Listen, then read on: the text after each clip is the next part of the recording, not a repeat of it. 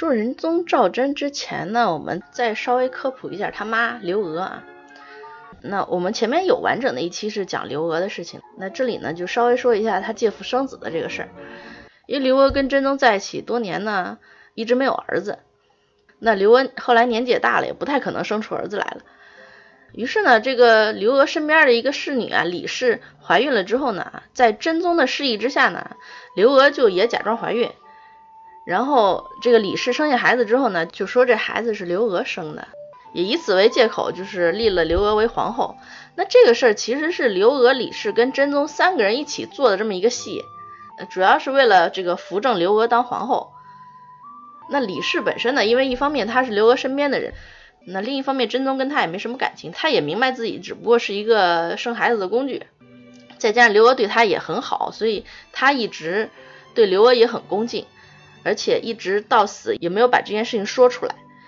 可是因为这个真宗跟刘娥呢，都并不是很在意这个事儿，因为毕竟后来刘娥被立了皇后之后，真宗的目的达到了，那这个儿子到底是谁生的也无所谓了，所以一来二去，这个事真相就传出来了。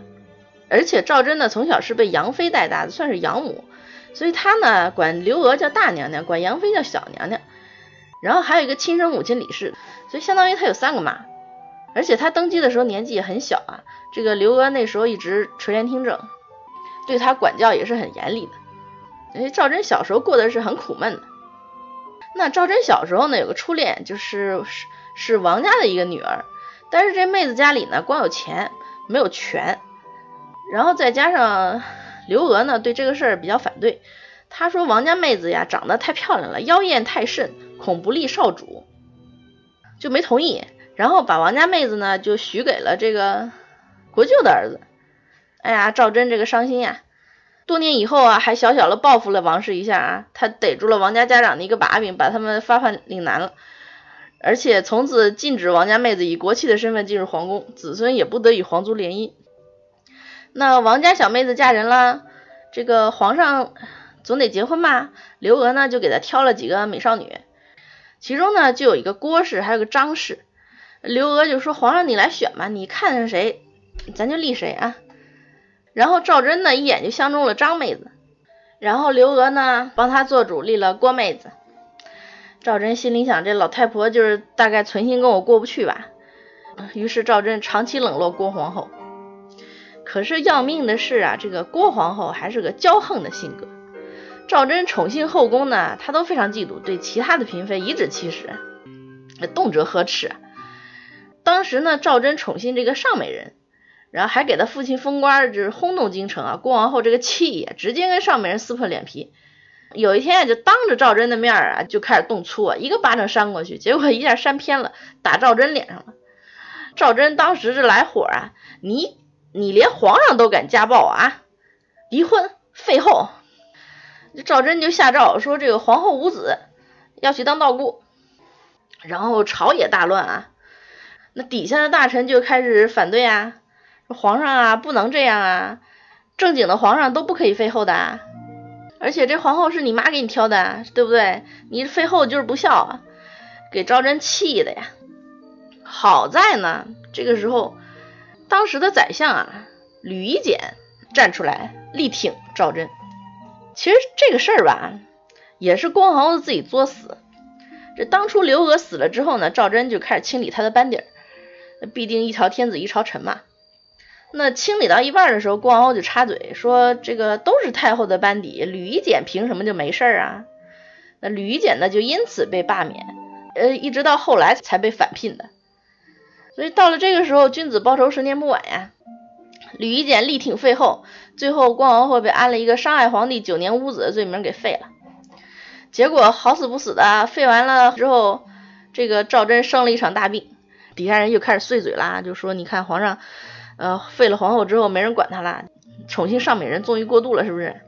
哎，赵祯心里这个气呀！你说，你说说什么不好？你开始诅咒我肾虚啊？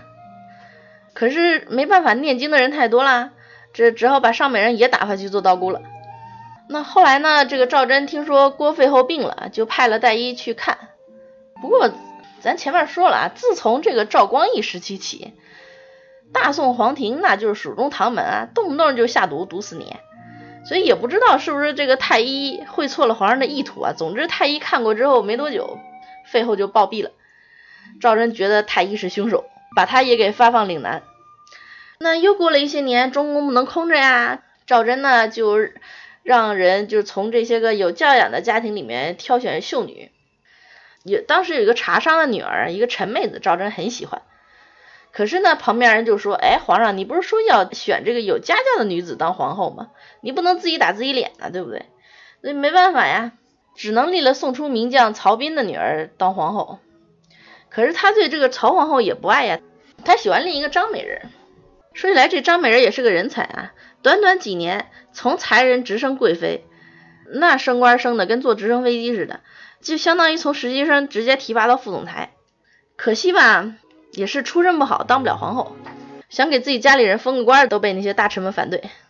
那张贵妃啊，就挺郁闷的，也不知道是不是太郁闷了，忧郁症啊，三十一岁就红颜薄命，香消玉殒了。那赵祯就很伤心啊，想起当年宫廷叛乱，这个张贵妃挺身而出保护他，是吧？天下大旱，张贵妃赤壁出血，写这个祈雨悼词，这么一个善良与温柔并存的一个妹子。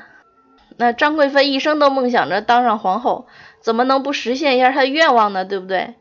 于是啊，赵祯就做了一个大胆的逾矩的决定，他用皇后之礼为张贵妃发丧，而且担心谏官们反对，后来就干脆追封贵妃张氏为皇后。于是曹皇后郁闷啦，满头黑线呀，她当时还活着呢，所以大宋当时出现了这个也是一个旷古奇闻啊，一生一死两皇后。好了，咱们今天先聊这么多啦，感谢您的关注和收听。想要获取更精彩的内容，欢迎您关注微信公众号“随便一说”，搜索微信号拼音的“随说二四六七八”就能找到我啦。咱们下期再见。